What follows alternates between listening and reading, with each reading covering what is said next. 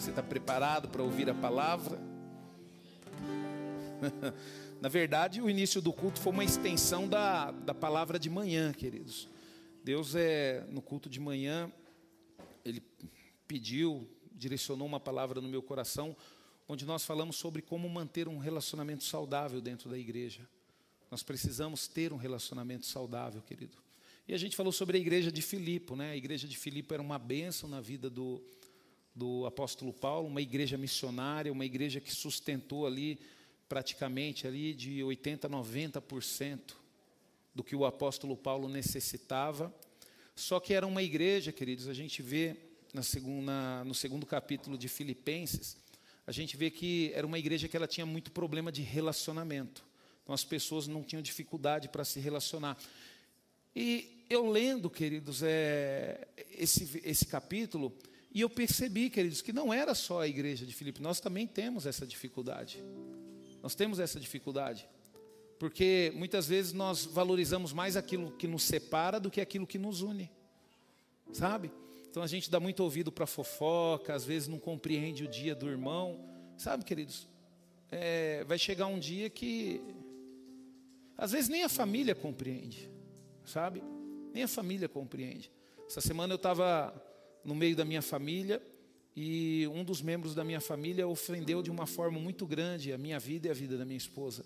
E eu fiquei triste, queridos. Por quê? Porque a gente estava triste. E aquele, quando você está triste, você não vai ficar sorrindo para todo mundo. E às vezes as pessoas te julgam pelo aquele momento de tristeza. Então isso é natural, queridos, a gente ter problema. E por isso que Deus ele quer que flua o amor.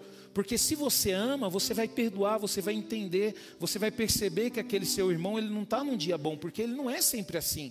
Por exemplo, você pega um irmão aí que está sempre alegre, sempre feliz. Aí chegou um dia triste, não te cumprimentou direito, né? Por quê? Porque ele veio para a igreja mesmo sem condições, ele veio para poder receber forças mas ele está passando por um dia difícil. Aí você vai condenar toda aquela alegria que aquele irmão tem, simplesmente por causa disso, sem entender, sem saber. Então, uma igreja saudável, queridos, uma igreja que tem um relacionamento, ela entende.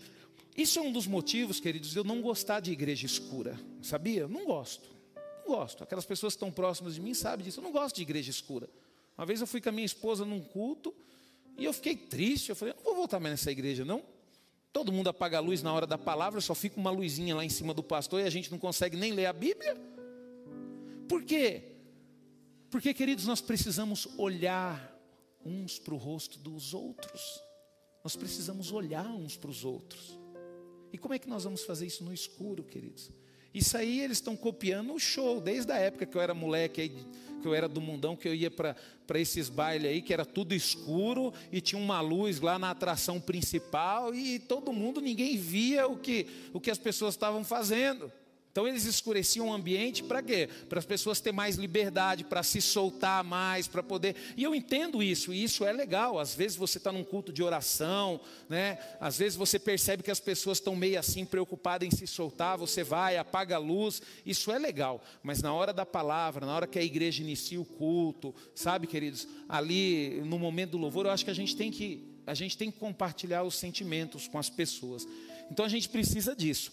E agora à tarde, queridos, Deus ele colocou uma outra palavra no meu coração. Eu vou falar sobre Jesus, queridos. Eu amo falar sobre Jesus. Eu amo falar sobre Jesus. E eu dei o título para essa ministração, né? Uma coisa que muitas vezes nós não entendemos, queridos. Às vezes nós tratamos Jesus como alguém que vai nos dar aquilo que nós precisamos, né? Eu preciso de um casamento, então vou para a igreja para ele me dar um casamento. Né? Eu preciso de um trabalho, vou para a igreja para ele me dar um trabalho. Eu preciso consertar o meu casamento. Né? As pessoas estão com o casamento destruído, só que elas não entendem que foram elas que destruíram, foram as decisões delas. Quando, pastor? Desde quando começou a namorar. Decisões erradas no namoro levaram para o casamento e a tendência cresceu. E as pessoas acham que Jesus vai resolver o problema. Só que Jesus, queridos, ele está muito além disso. Jesus ele não está preocupado em resolver o seu problema apenas. Jesus ele está preocupado com a sua salvação. Por quê, queridos? É natural que se Jesus, se você conseguir entender a salvação, você não vai ter problemas na sua vida. Os outros problemas vão se resolver naturalmente. Que nem eu costumo dizer, eu estava conversando com a Débora essa semana, e eu costumo dizer que só o fato de nós estarmos na igreja, a gente já evita um monte de problema na nossa vida, né? E eu estava conversando com os homens, por exemplo, sexta-feira à noite, o mundo, o pessoal vai se divertir, vai para a festa. Nós vamos para onde? Para a igreja? Ou nós vamos para a casa do irmão? Ou nós vamos falar de Jesus? Final de semana, a mesma coisa, a gente está envolvido com a igreja. E eu acho que a semana passada ela estava falando para mim sobre um, um um, uma, um atleta brasileiro que é referência mundial. Ele campeão mundial de jiu-jitsu várias vezes. Aí o cara é referência mundial, novo, né? E ele estava num bar e de repente arrumou briga lá com uma pessoa, não sei o porquê, arrumou briga, aquela coisa toda, e ele deu um golpe de jiu-jitsu, humilhou a pessoa. Depois simplesmente a pessoa se voltou para ele com um revólver, mirou na testa dele e deu um tiro. Acabou pai a mãe chorou, teve que enterrar um filho, tristeza para aquela família. Sabe, um cara que nasceu para ser campeão, nasceu para vitória por causa das decisões dele, a vida dele foi interrompida. Então, se ele fosse uma pessoa que servisse a Deus, ele estaria vivo. Você já parou para pensar nisso? Você já parou para pensar nisso? Você já parou o risco, o perigo que você corre quando você paga um preço para se divertir? Pode ser que esse preço seja alto demais. Então nós temos e precisamos tomar cuidado com isso, queridos.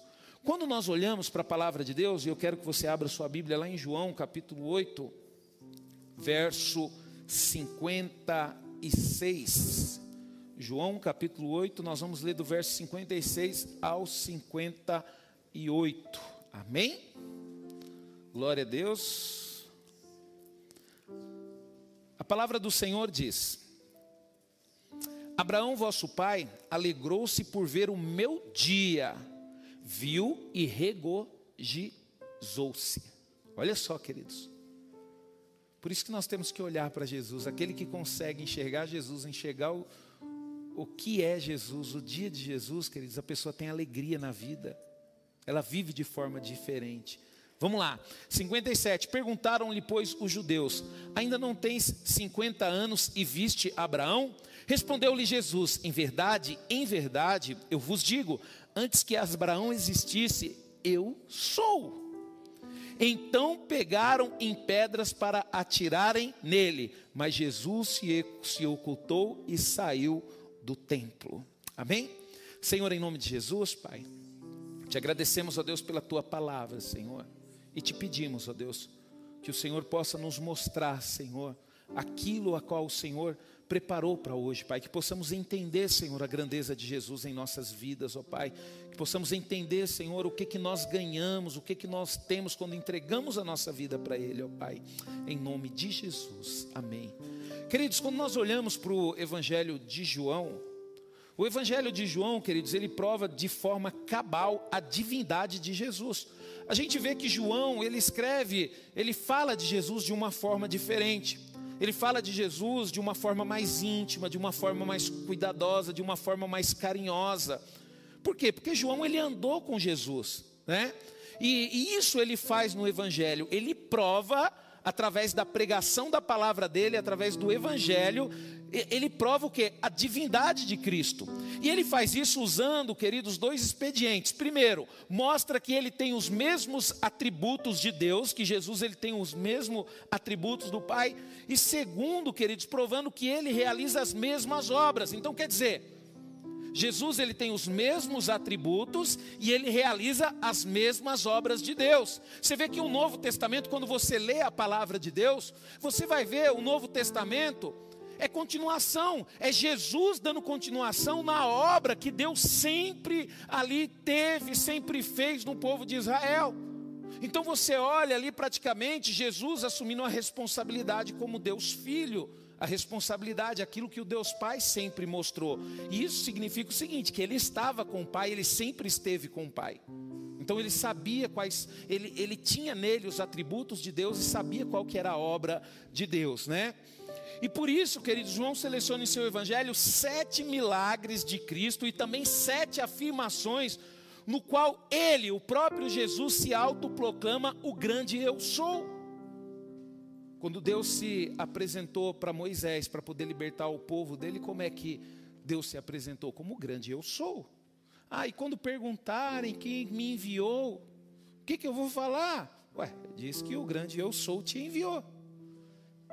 É simples, queridos. É que a gente tem dificuldade de entender, mas é simples, né? E aí no Novo Testamento Deus ele, se revela como Pai. Olha só que maravilhas. Por isso nós somos filhos, queridos. Por isso que eu amo Jesus.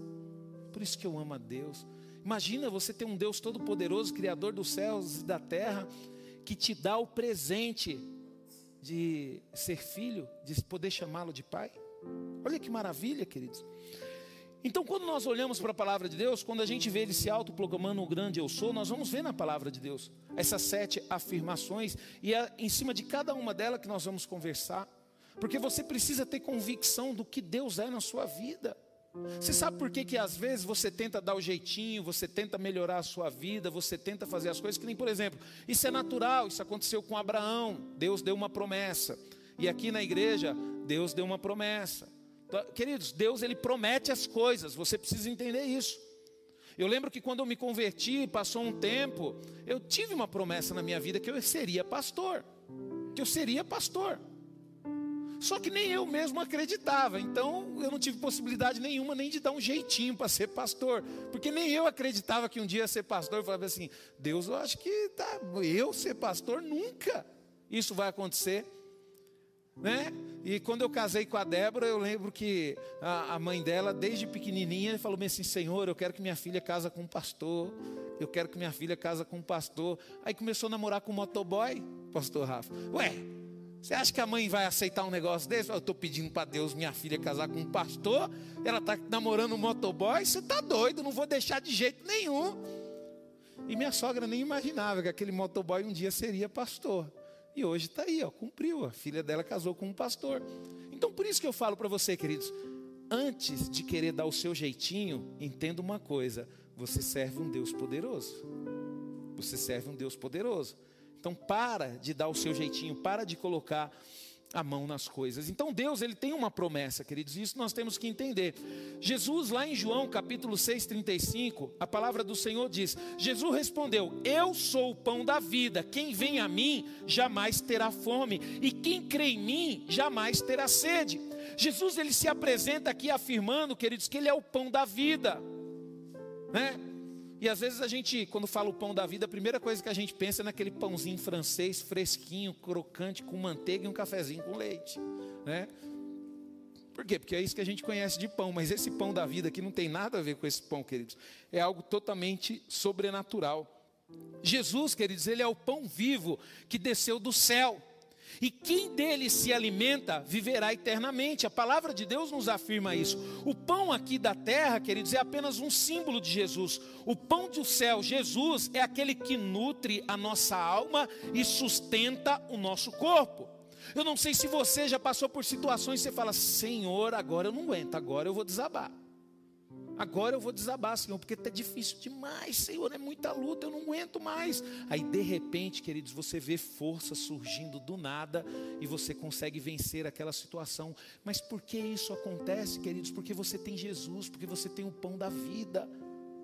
É natural você querer desistir de alguma circunstância, isso é natural. Só que Deus ele sempre vai te levar a permanecer, por quê? Porque ele vai te dar vida, porque ele vai te dar força. É natural você em algum momento querer desistir do seu casamento, né?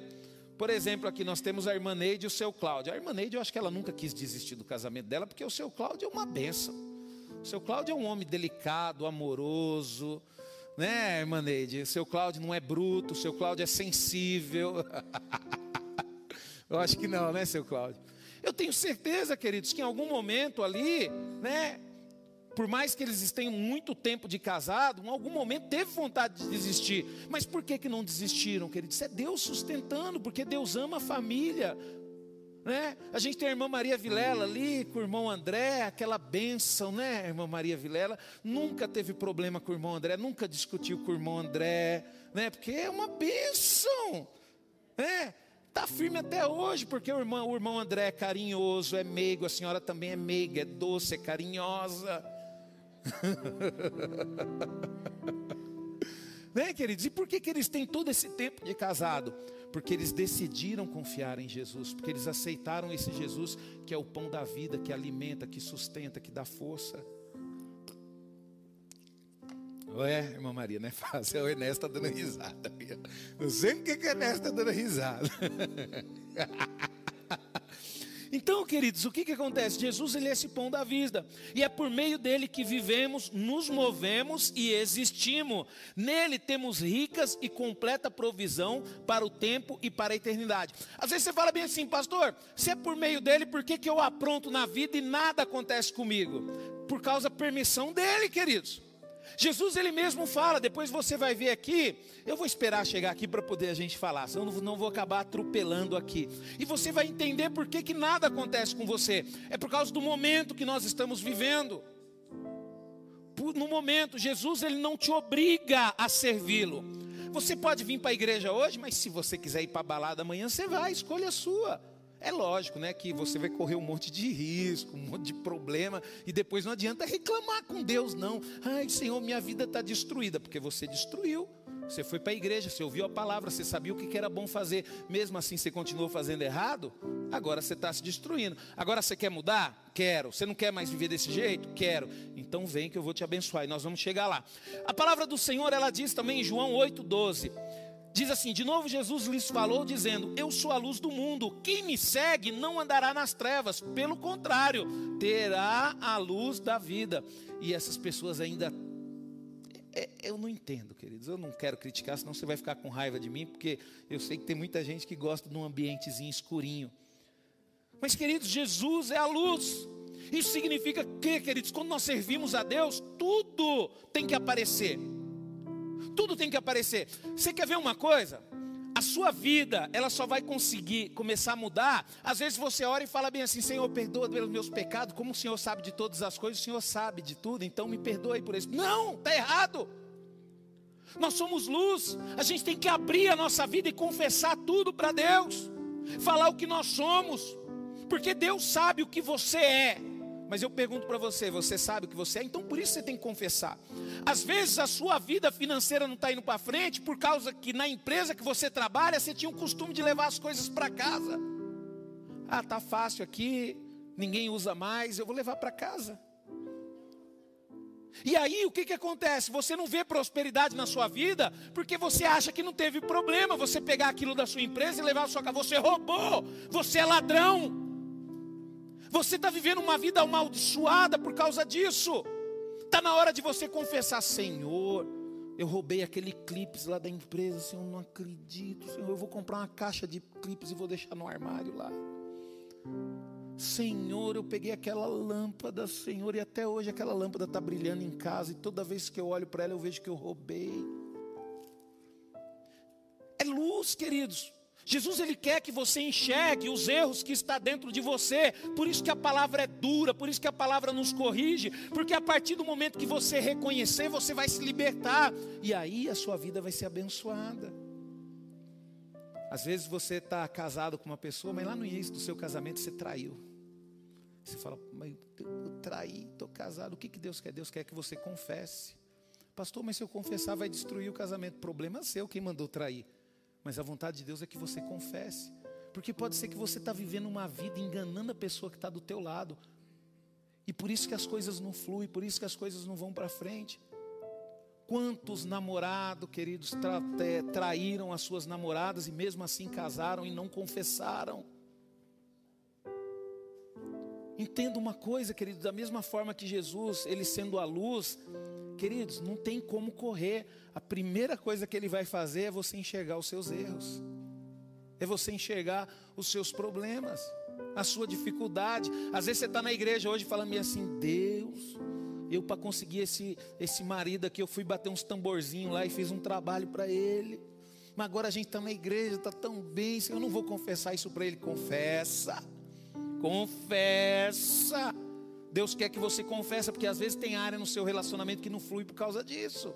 Ah, mas ele vai me largar. Quem mandou bater o tamborzinho lá? Quem mandou colocar a foto dele na boca de um sapo? Pede para Deus revelar para você onde está o sapo, sei lá tirar. Né? E se você souber, vai lá logo, viu? Nunca vi isso, que colocou, tadinho do sapo, deixa o bichinho viver. Para que matar o bichinho dele para colocar a foto dos outros dentro? Mas isso acontece, queridos. Então, a palavra de Deus, ó, Jesus é a verdadeira luz do mundo. Ele não deriva a sua luz de ninguém. Olha só, ele não deriva. Ele é a luz que prevalece sobre as trevas. Aquele que segue Jesus não tropeça e sabe por onde vai. Você está na igreja, não está? Você está sofrendo, não está? Porque você está tomando decisão errada. E você sabe que é errado. Mas você gosta tanto do pecado que você não quer largar ele. Mas você sabe que é errado e você sabe que um dia você vai colher por causa disso. Porque Jesus não esconde isso de ninguém. Jesus não está aqui para aliviar, queridos, ninguém, passar a mão na cabeça de ninguém. Jesus ele vai mostrar o seu erro. O erro que você está cometendo. Às vezes você tem os seus filhos lá. E, e às vezes você fala, poxa, pastor, meus filhos, né? Não está na presença de Deus, eu oro tanto. Ué, você já parou para pensar que pode ser que seus filhos não estejam na presença de Deus por causa de culpa sua? Pastor, o que, que eu faço? Pede perdão para eles. Ô filhos, eu quero fazer algo aqui, eu quero pedir perdão para vocês, porque eu sou culpado de vocês estarem sofrendo, porque eu não ensinei o caminho do Senhor. Eu aprendi o caminho com meu pai, mas não ensinei para vocês. Sabe, queridos? Tem que haver isso. Você tem que reconhecer onde você falhou com seus filhos. Às vezes seu filho não tem segurança para poder fazer as coisas. E normalmente, querido, segurança ela parte pelo relacionamento do pai. Sabe? O filho, e às vezes seu filho não tem segurança para fazer as coisas, por quê? Porque você sempre teve medo, protegeu ele, fez de tudo para ele. Não, queridos. Vai chegar um momento que seu filho precisa ir para a escola, deixa ele pegar um ônibus, deixa ele pegar um trem, né? Vai chegar um momento que vai estar frio, seu filho não vai querer colocar. Deixa sentir frio, né, Leire? Deixa sentir frio, Leire, um pouquinho. Deixa machucar, Leire. Às vezes a gente precisa fazer isso aí, depois cresce a criança, aí não sabe resolver nada, não sabe pegar um ônibus, não sabe pegar um trem. Aí você leva para a escola, daqui a pouco vai ter que levar para o trabalho, quando casar vai ter que continuar levando. Que deixar, queridos, resolver. Então Jesus ele nos mostra isso, queridos. Sabe? Nós, queridos, nós somos a luz do mundo. Eu e você, entenda isso, queridos. Jesus é a luz do mundo. E como que ele brilha hoje no mundo? Através de nós. Só que nós, queridos, nós somos a luz do mundo na medida que refletimos no mundo, queridos, a luz de Cristo. Então nós temos que refletir a luz de Cristo. Eu e você, nós não temos luz própria. A nossa luz vem de Cristo, Ele tem luz própria, e nós temos que refletir a luz dele. Por isso que a palavra de Deus diz para nós nos santificarmos como Deus é santo, para nós olharmos para Jesus, para a gente seguir Jesus, por quê? Porque o mundo precisa de Jesus. E como que ele vai refletir a luz dele para o mundo? Através de mim e através de você, porque Ele é o sol da justiça. É que nem a lua, queridos. Nós somos que nem a lua, não é bonito? Você vê a noite, a lua toda brilhante. Você fala, nossa, como que a luz, lua está brilhante. Mas a lua não tem luz própria, queridos. Ela simplesmente está refletindo a luz do sol. Por isso que ela é linda daquele jeito. E ela tem aquela luz maravilhosa, né? Só que a luz, você só enxerga a lua. E de manhã, quando o sol brilha, queridos, é tão maravilhoso que você não consegue nem olhar para ele. Você não consegue nem olhar para ele, sabe? E ele brilha de uma forma tão intensa que ele não quer a sua admiração, ele não se preocupa com a sua admiração. Na verdade, ele quer iluminar, ele quer clarear, diferente das pessoas. As pessoas às vezes elas querem brilhar para as outras pessoas poderem admirar, para as outras pessoas poderem ver. E por isso que nós temos que repensar e entender, queridos, nós brilhamos à luz de Jesus. E eu vou falar um negócio para você, queridos. Tem muitos jovens sofrendo por causa disso, porque quer fama, quer sucesso, porque quer brilhar, porque quer que as pessoas olhem para eles. E nós temos que mudar o nosso pensamento. Jesus ele diz também em João 10, 9, ele diz o seguinte: Eu sou a porta. Se alguém entrar por mim, será salvo. Entrará, sairá e achará pastagem. E aqui eu quero explicar para você o porquê que você fala, eu não vou vir para a igreja, não. Porque eu vou divertir. Não acontece nada comigo. Mas por quê? Porque Jesus, queridos, ele se colocou como porta. Ele poderia falar: Eu sou a porta. Se você entrar por mim, eu fecho e você não sai mais. Não.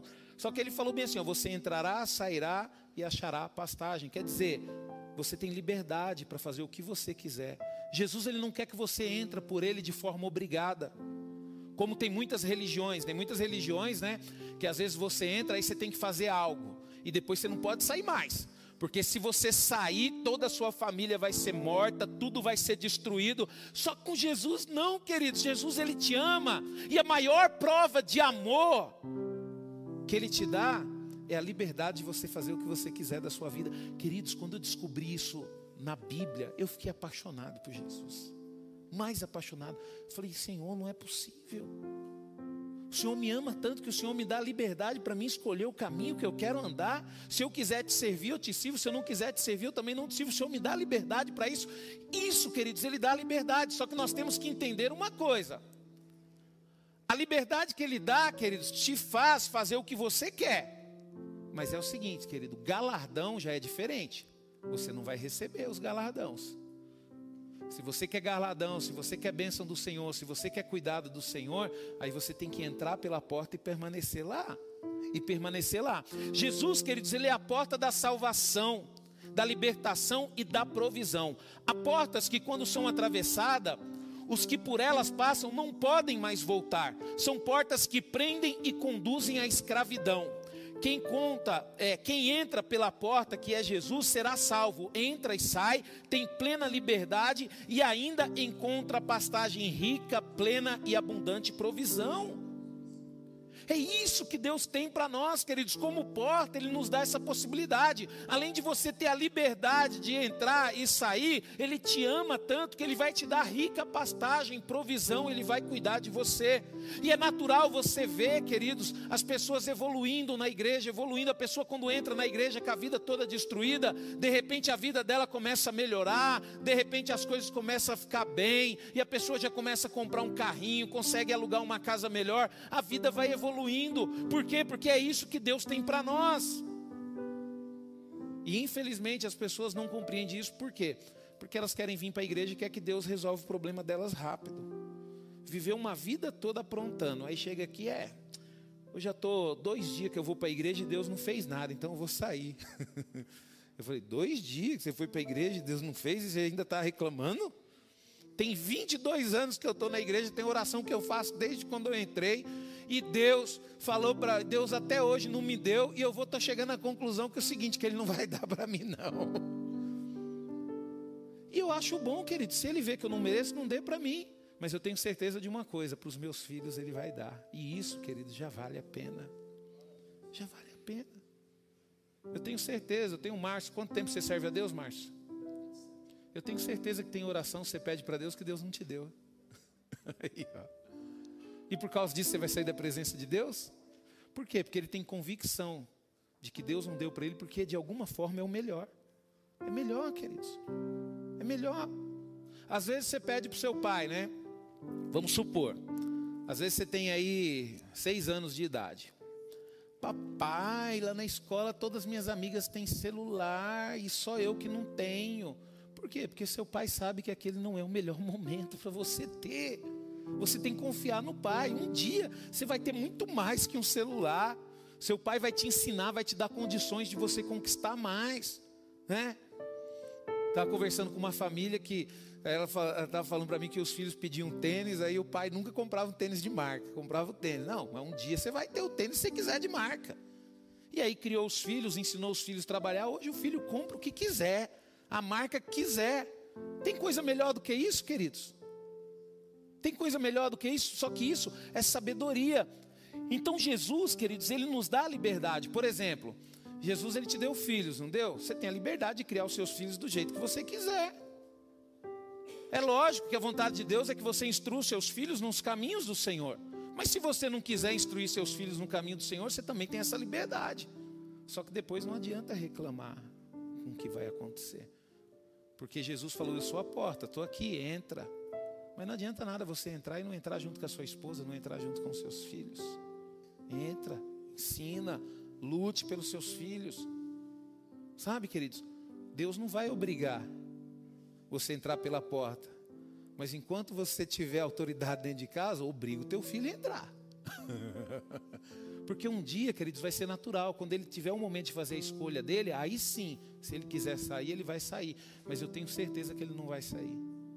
Porque quando ele, queridos, tiver a oportunidade de ver o que tem depois da porta, como que Deus é maravilhoso, nunca mais ele vai sair da presença de Deus.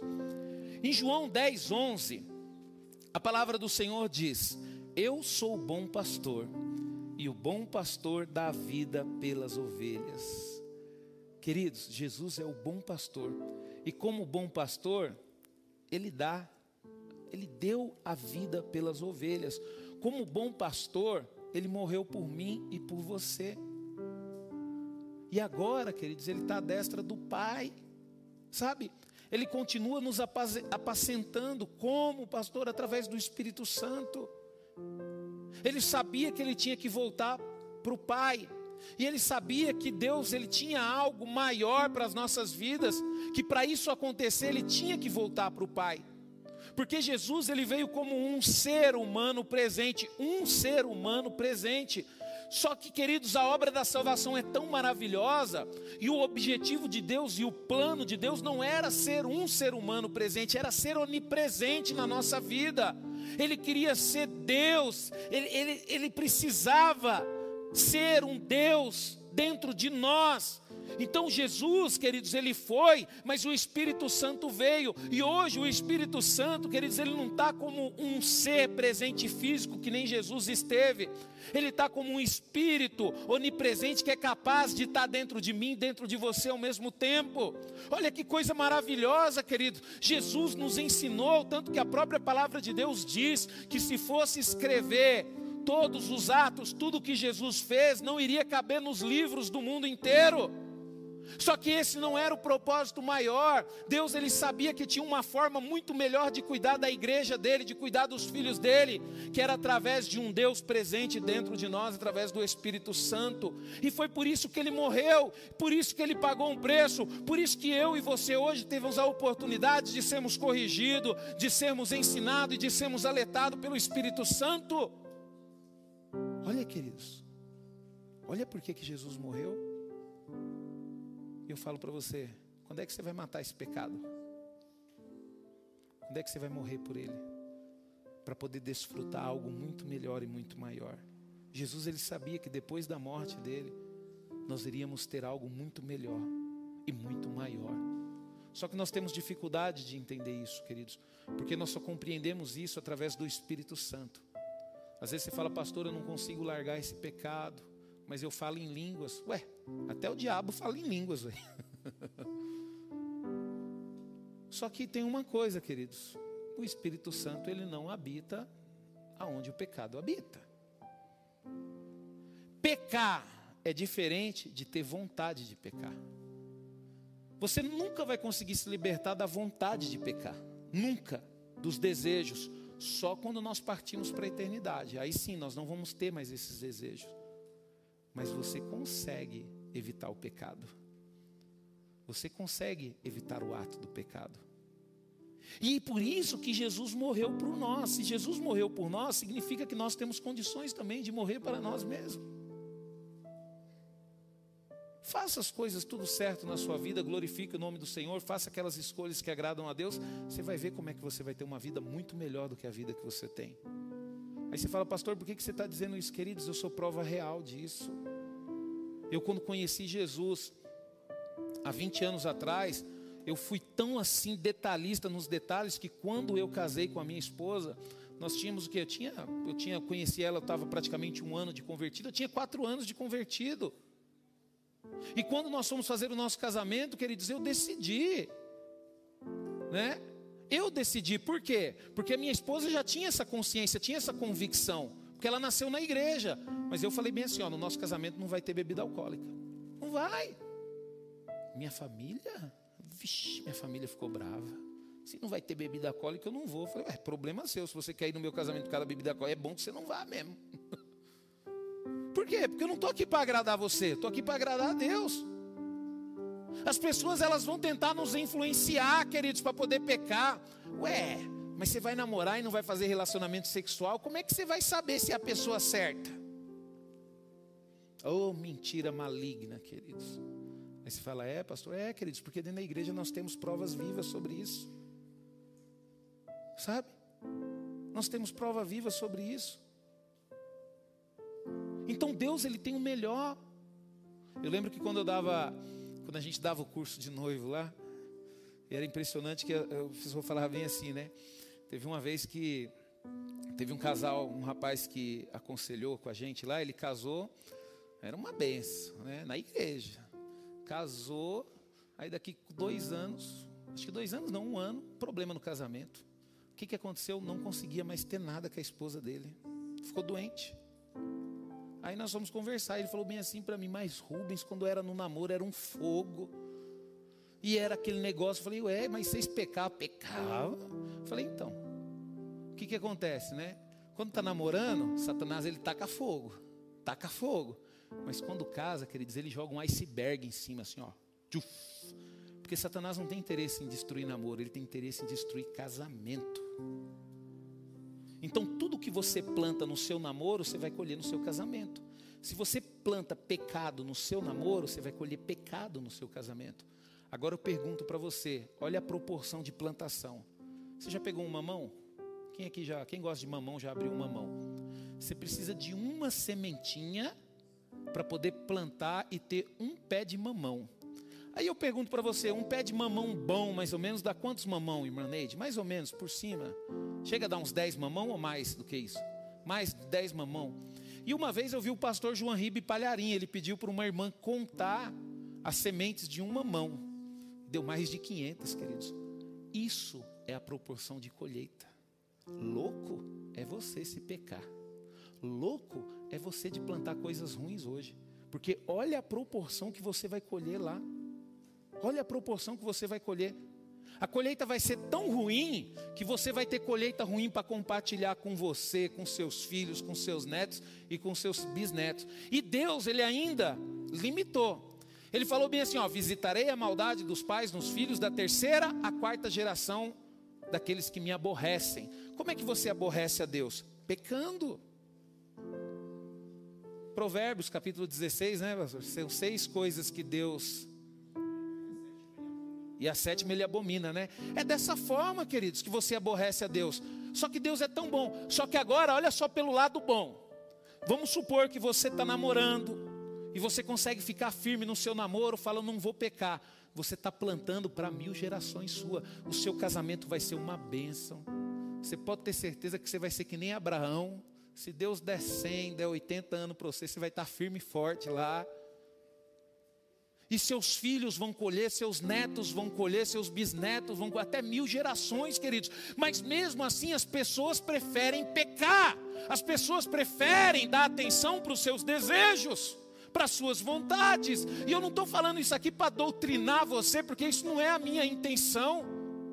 Eu estou falando isso para alertar você, para você ter a oportunidade de conhecer a verdade, de fazer a verdade, para você ter a oportunidade de ter uma família abençoada para você ter oportunidade de ter filhos.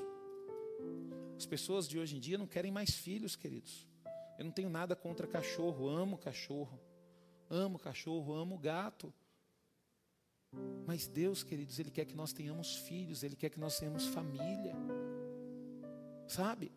Eu fico impressionado, eu moro num condomínio, queridos, cachorro fica latindo o dia todo, ninguém reclama.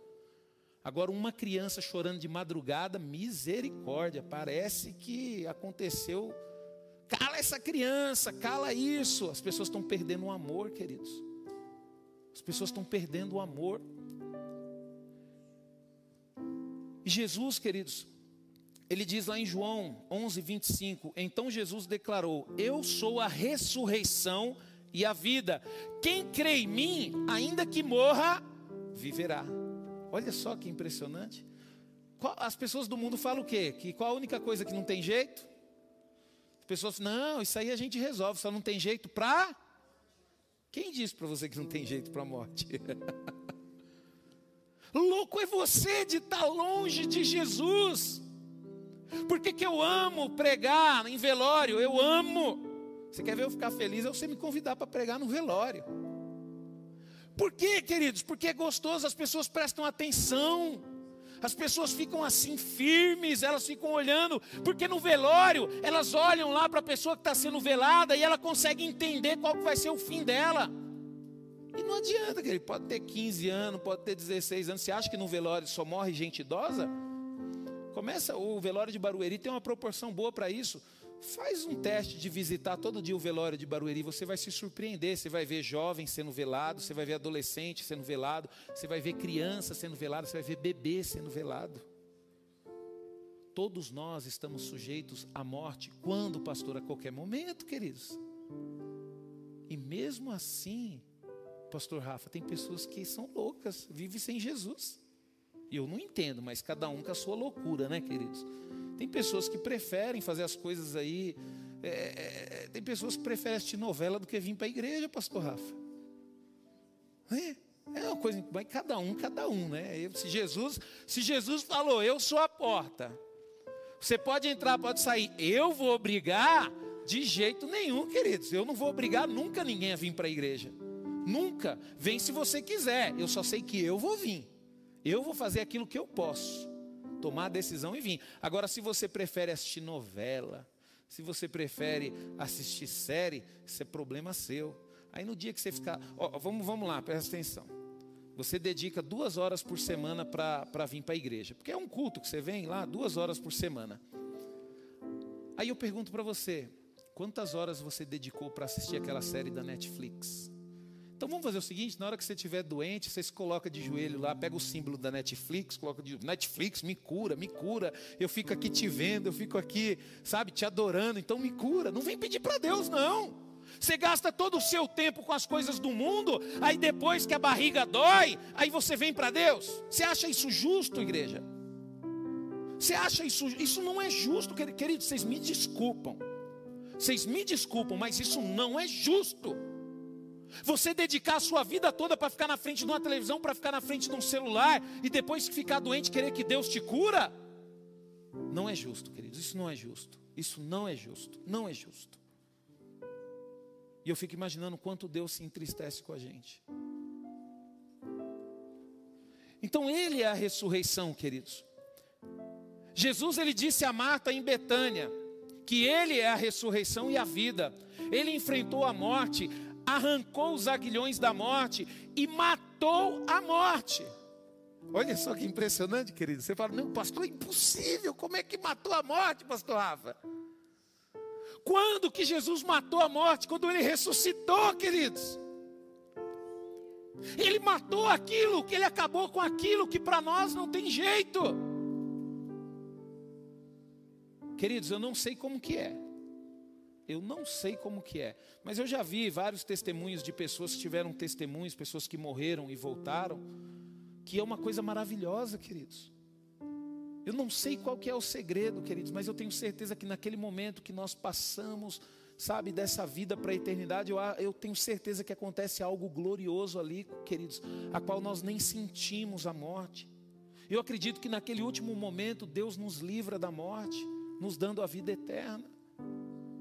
E eu pergunto para você, mesmo assim, você ainda vai ficar longe de Jesus?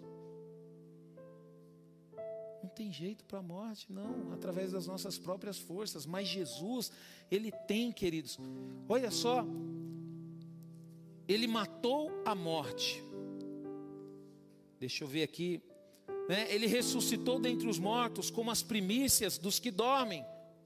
Aquele que nele crê também enfrentará a morte, mas não morrerá, passará da morte para a vida. A morte já foi vencida por Cristo, e isso é a garantia de que também venceremos. Por isso que você não pode ter medo de morrer. Você sabe por que você tem medo de morrer? Porque você não está firme com Jesus. Eu tenho, você pastor, você está falando besteira. Não estou falando besteira, não. Você está firme no mundo. Você está firme nos prazeres desse mundo, na sua vida boa sabe? Você está firme porque você ama ir comer McDonald's, você ama fazer as coisas desse mundo, por isso você não quer morrer porque ainda você não conseguiu descobrir nada que excede os prazeres desse mundo. Porque um dia que você tiver um relacionamento com Deus, você vai ver que não tem nada melhor nesse mundo do que Deus. Então você vai desejar ir para a eternidade, queridos. Queridos, eu vou ser sincero para você. Minha esposa não gosta quando eu falo isso, ela fica brava comigo. Mas eu desejo, queridos, eu desejo ir para a eternidade. É o meu sonho, o meu objetivo é ir para a eternidade. Eu não sei como isso vai acontecer, eu não sei a forma que vai acontecer, mas eu peço para Deus, eu falo, Senhor, quando chegar o seu momento, o Senhor tenta minha vida, me avisa, Senhor, eu quero saber. E eu estou me preparando para quê, queridos? Para mim ir para cima dela, né? E aí você fala que nem, por exemplo, né, você vai no médico fazer um tratamento, aí de repente o médico, eu vou te receitar uma besotacil. Aí você, uma besotacil, eu não vou tomar, eu vou embora desse lugar. Não! Você vai tomar uma besotacil. Aonde que é, doutor? É lá? Então tá bom. Então, ó, o médico pediu para mim tomar uma besotacil aqui, ó, dá logo que eu tô doido para ir embora. Aí você fala, mas por quê? Você tem medo? Não! É porque eu quero resolver logo esse BO, quero sentir logo essa dor. Tem pessoas que fogem, tem pessoas, queridos, que têm medo de promoção porque acham que não vão conseguir dar resultado. Olha o povo de Israel, queridos, viu um gigante lá, ficaram com medo de enfrentar o gigante. Aí Davi foi, venceu o gigante, ganhou o prêmio, a filha do rei, virou depois rei de Israel. Queridos, para de ficar com medo de enfrentar o bicho. Às vezes o bicho nem é tudo isso que você pensa. Se você está numa empresa, recebeu uma promoção, opa, estou aqui. Está preparado? Estou preparado. Vamos embora. Vamos fazer a promoção, vamos, vamos trabalhar. E você vai perceber, você fala bem assim, poxa vida, se eu soubesse eu tinha aceitado essa promoção, porque é muito melhor e mais tranquilo do que eu fazia. Pessoa quando ela tem medo, queridos, ela perde a oportunidade. Às vezes você fala bem assim, eu não sou corajoso, queridos. É lógico que dá um friozinho na barriga. Sabe? Eu já vi uma pessoa morrer, é complicado, o negócio é triste, dá um fizinho na barriga, mas pela fé, queridos, eu creio que é algo sobrenatural, que é algo bom. Pela fé, queridos, eu creio. Por quê? Porque Jesus, Ele é a ressurreição, Ele é a vida, e eu creio nisso. A morte, queridos, ela já foi vencida por Cristo. Por isso que você não pode ter medo dela.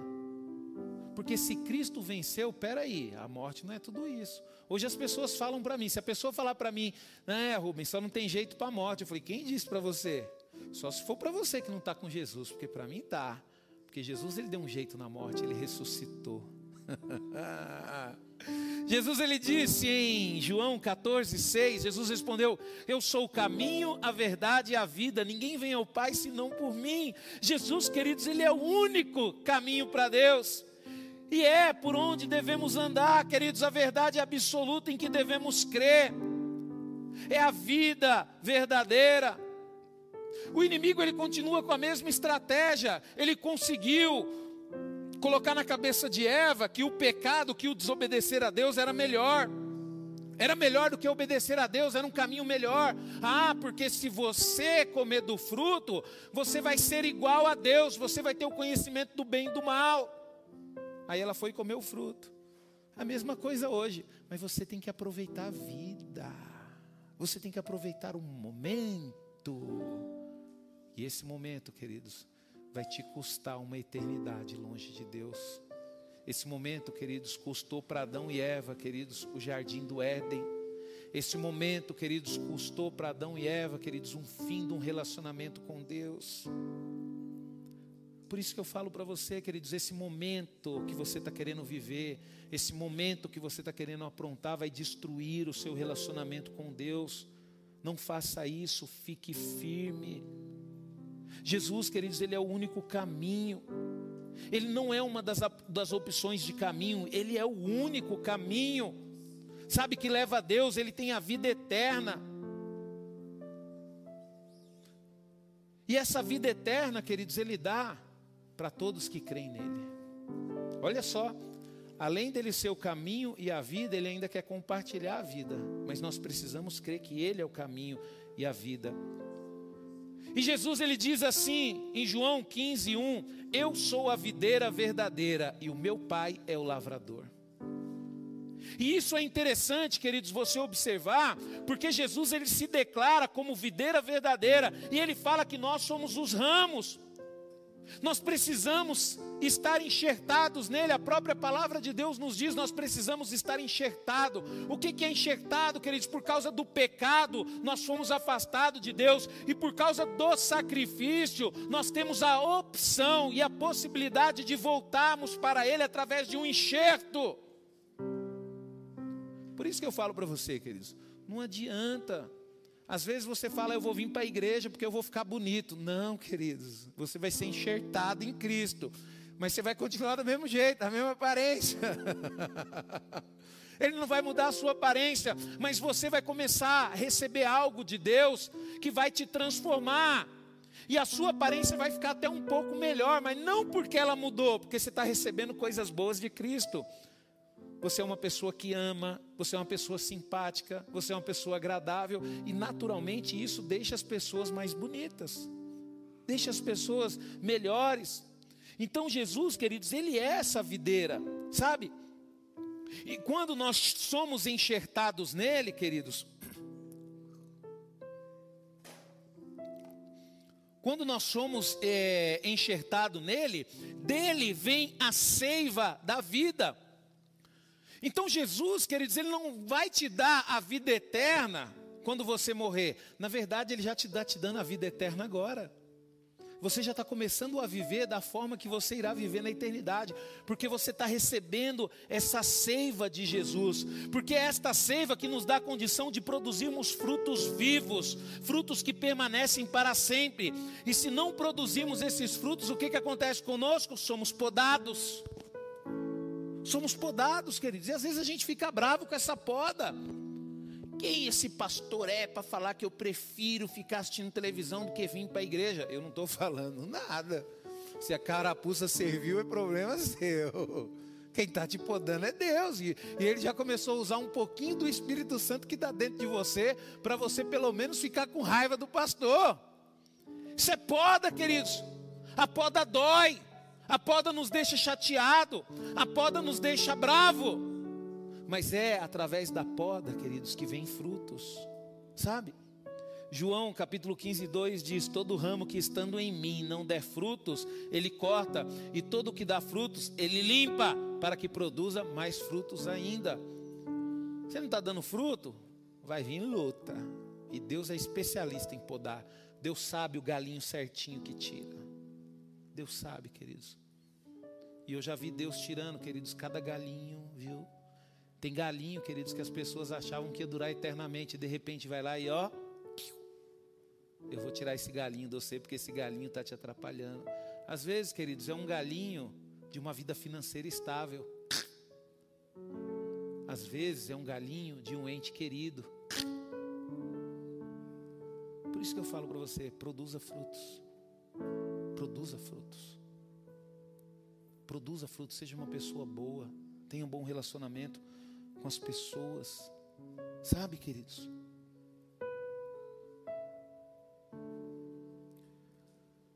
Para concluir, queridos, essa ministração, nós temos que entender que Jesus ele é um manancial de ondas. Sabe? É de onde jorra toda a graça para o nosso viver. Jesus é o grande eu sou, o Deus autossuficiente. Ele é tudo para nós. Sabe? tudo para nós. Nele, o grande eu sou, temos vida e vida em abundância. Jesus ele diz em João, capítulo 1, verso 1, 5, no princípio era o verbo. Está vendo como Jesus está desde o princípio? Era o Verbo, e o Verbo estava com Deus, e o Verbo era Deus, ele estava no princípio com Deus, todas as coisas foram feitas por Ele, para Ele, sem Ele nada do que foi feito se faz, a vida estava nele, e a vida era a luz dos homens, a luz resplandece nas trevas, e as trevas não prevalecem contra ela. Sabe tudo isso que o mundo ama, queridos? Tudo isso que o mundo gosta de fazer, sabe, tudo que você ama, é tudo pertence a Ele. Sabe, redes sociais que te tira totalmente da presença de Deus, séries, filmes, tudo aquilo que te faz, relacionamento, desejos. Deus ele sabe de tudo, queridos. E um dia isso não vai existir mais. E eu pergunto para você: e aí? Sendo que tudo que você conhece, tudo que você faz é isso. Um dia isso não vai existir mais. Às vezes você se mata de trabalhar um ano inteiro para comprar um iPhone. Um dia isso não vai existir mais. Né? Não, pastor, eu vou comprar um iPhone porque eu preciso. Eu acredito que você precisa. Porque a maioria, a grande maioria das pessoas não, quando compra um iPhone, a primeira coisa que faz é postar uma foto com o celular no espelho só para todo mundo ver a maçãzinha dele. então é natural, se você pode comprar, compra é um excelente produto, vai te ajudar muito no seu trabalho, na sua vida. Mas compra porque realmente você precisa. Sabe? não para poder querer ser melhor do que os outros, não para poder querer aparecer. Sabe, queridos? Eu estou te falando isso, queridos, porque na verdade Deus ele quer te dar o melhor. Aí você fala, pastor, então quer dizer que eu não posso? Não, pelo contrário, Deus quer dar para você o melhor. O desejo de Deus é que você tenha o melhor celular, que você tenha o melhor computador, que você tenha o melhor carro. Eu falo para você, querido, se você tem condições de comprar um carro dos seus sonhos, Deus te abençoou, te deu condições, você trabalhou para isso, vai e compra. Esse é o desejo de Deus também, que você tenha. Ah, pastor, mas tem tanta gente passando fome, eu também preciso. Também, você vai abençoar, mas entenda uma coisa: você pode vender o seu carro, você pode vender a sua casa, você pode dar tudo o que você tem, vai continuar existindo pessoas passando fome.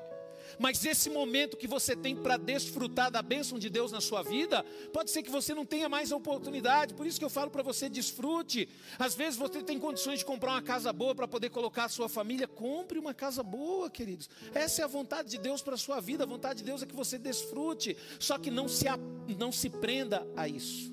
Porque o problema não é você ter um bom carro, não é você ter uma boa casa. O problema é você se prender a isso. O problema é você deixar isso te dominar. O problema é você lutar para manter isso, é arrebentar a sua vida inteira por causa disso. Esse é um problema. Aprenda, queridos. Aprenda isso. Que nem eu tenho minha esposa aí, amo minha esposa. Se eu pegar minha esposa aqui agora e levar ela num restaurante chique, nós vamos sentar, vamos comer, vamos nos divertir. E se eu pegar ela aqui agora e a gente for ali no Ratos ali, Vai ser uma bênção, queridos. Vai gostar, vamos comer e vamos se divertir. Por quê, queridos? Porque nós temos algo muito maior do que isso. Colossenses 1, 5, 18 diz: Ele é a imagem do Deus invisível. Olha só. Às vezes você fala, pastor, eu não consigo enxergar a Deus. Olhe Jesus na Bíblia, Ele é a imagem do Deus invisível, primogênito de toda a criação, pois nele foram criados todas as coisas nos céus e sobre a terra, os visíveis e as invisíveis, sejam tronos, sejam soberanias, quer principados, quer potestade, tudo foi criado por meio dele e para ele.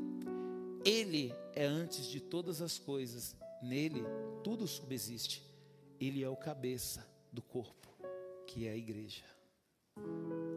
Olha a igreja. Quem é o nosso cabeça?